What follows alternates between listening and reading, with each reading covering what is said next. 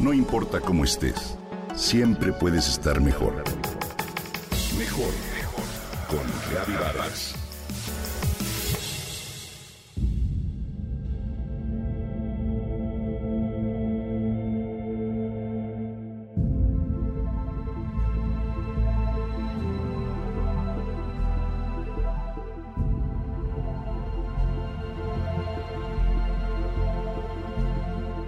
No cabe duda que nuestra propia mente se puede convertir en el peor enemigo, en el juez más cruel e implacable que podamos tener.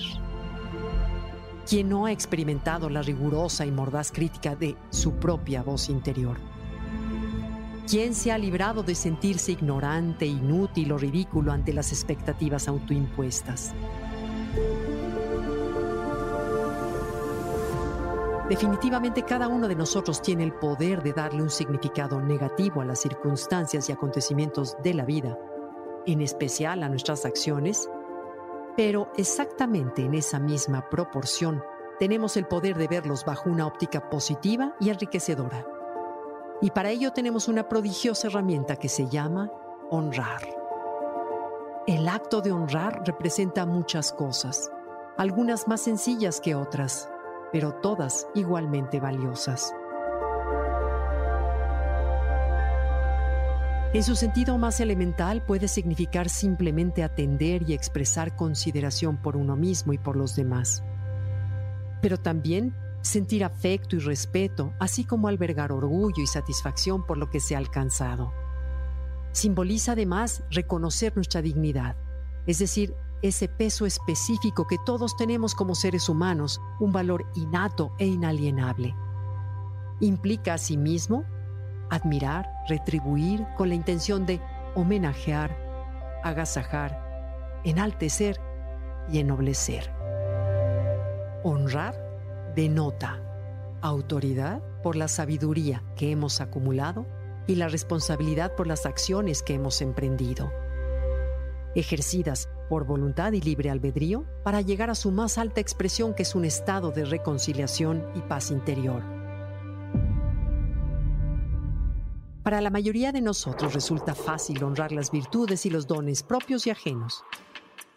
Con ellos nos es natural sentir todo lo que indicamos antes. Pero, ¿qué pasa si intentamos honrar aquello que nuestra mente enjuicia duramente? Es decir, nuestros defectos, vicios, errores, fracasos o inclusive nuestros actos más bajos. Honrar nuestras bajezas parece un disparate, pero contrario a ello, es una práctica entrañablemente compasiva que a pesar de ser dolorosa porque significa reconocer de frente nuestra sombra, nos puede llevar al autoconocimiento, a la aceptación, el perdón y a una profunda sanación. Practicarla es preciso contactar con emociones que nos desagradan, con heridas que aún nos lastiman para darles una nueva perspectiva.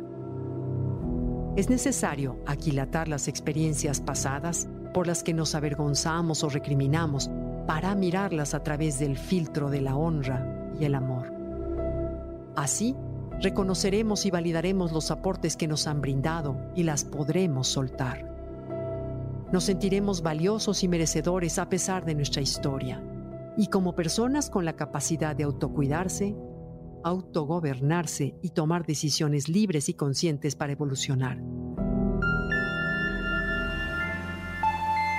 Honrarnos a nosotros mismos será además el camino para empezar a honrar a los demás y también para perdonar los agravios que nos han ocasionado. Al honrar a nuestros perpetradores, haremos empatía con ellos y les devolveremos su naturaleza humana, que es exactamente igual a la nuestra.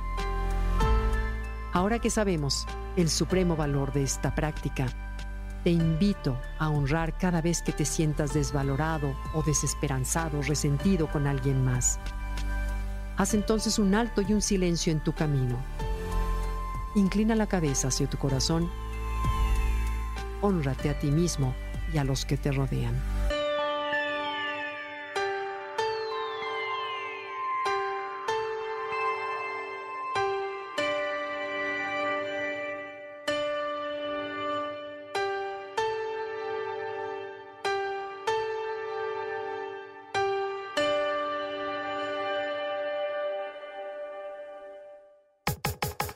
Comenta y comparte a través de Twitter.